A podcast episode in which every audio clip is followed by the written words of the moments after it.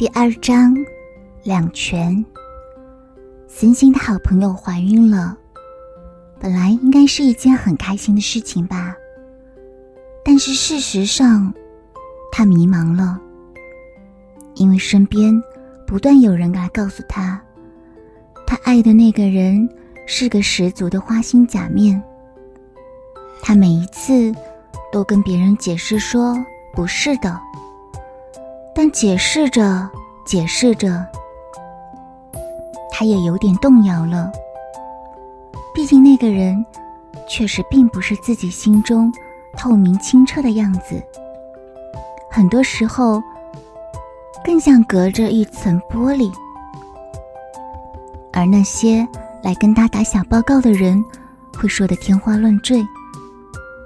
于是，他开始动摇了。那时候，她并不知道自己已经怀孕了。她想好好放下来，去看看这个世界上有没有一个真心真意会守护自己的人。她原本不会这样想，但是可能还是太相信这个世界的本质是爱吧。会有爱，会有光，所以他就继续相信了。在充满太阳的地方，他遇到了一个人。这个人说他会守护他，会送给他很多很多的光。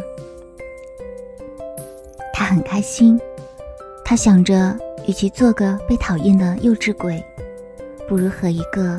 喜欢他的人在一起，会比较好吧？他把这个想法告诉森星，森星很支持他，因为森星一直觉得每个人都应该要尊重自己内心的感受。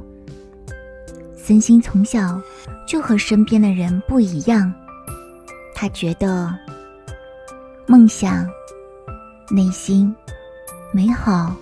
奇迹，这些词汇都是闪闪发光的能量。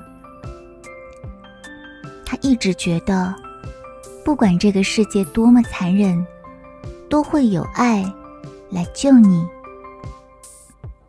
你以为你爱一个人，你能做什么呢？如果你现在说我很想你，你的他。会马上就跑来见你吗？如果你觉得有比这个更重要的事物拖住你，那只能代表不够爱呀。哪有什么其他的理由？哪有什么不得不？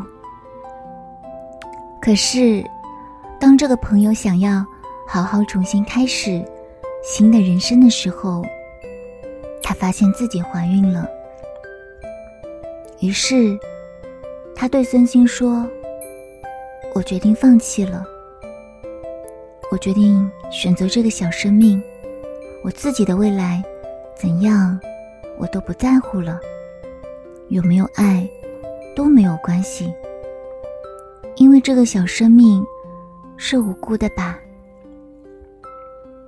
孙兴点点头。是啊，小生命是无辜的，他来到你身边也很有缘呢。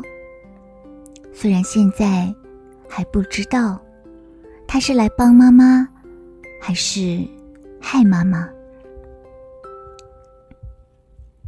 因为这样的原因结婚，森星不是第一次听到，也有一些例外。有一个朋友是十分明确的，去医院打掉了小孩。森心当时为这个朋友惋惜了很久。不，确切的说，是为孩子惋惜。每一个来到地球上的新生命，都是有原因的，不是吗？外婆是这样说过的。不管他最终成为一个好人，还是坏人，但是他来到这里的权利是不能被剥夺的吧？所以，很多妈妈会选择不管为了什么，都把这些生命留下来，哪怕是和不在合适的人在一起，因为此时不合适的那个人也会因为这些小生命而暂时不走开。如果是普通人的话，当然也会有一些不想负责的人渣。我身边的人啊，为什么都是这样的情况呢？森心看着公寓的天花板，如果是我的话，也会一样很为难吧？到底是选择孩子？还是选择爱。无论如何，一切都是功课吧，是无法避开的。后来，因为选择了孩子的女性朋友都纷纷离婚，森心觉得很奇怪。既然经过了四五年要分开，明知道当时不是那么确定。为什么还要结婚呢？当时也是有小孩的，那现在对孩子的伤害不是更大吗？因为孩子一旦长大，就会变得和每一个人一样，越来越不像自己了。你以为一开始计划的伤害是最小的，没想到。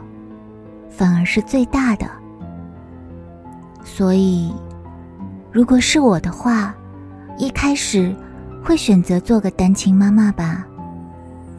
如果是我的话，这样的话，既保护了小朋友，也保护了自己的感情吧。选自《我又来看你了》，不后悔。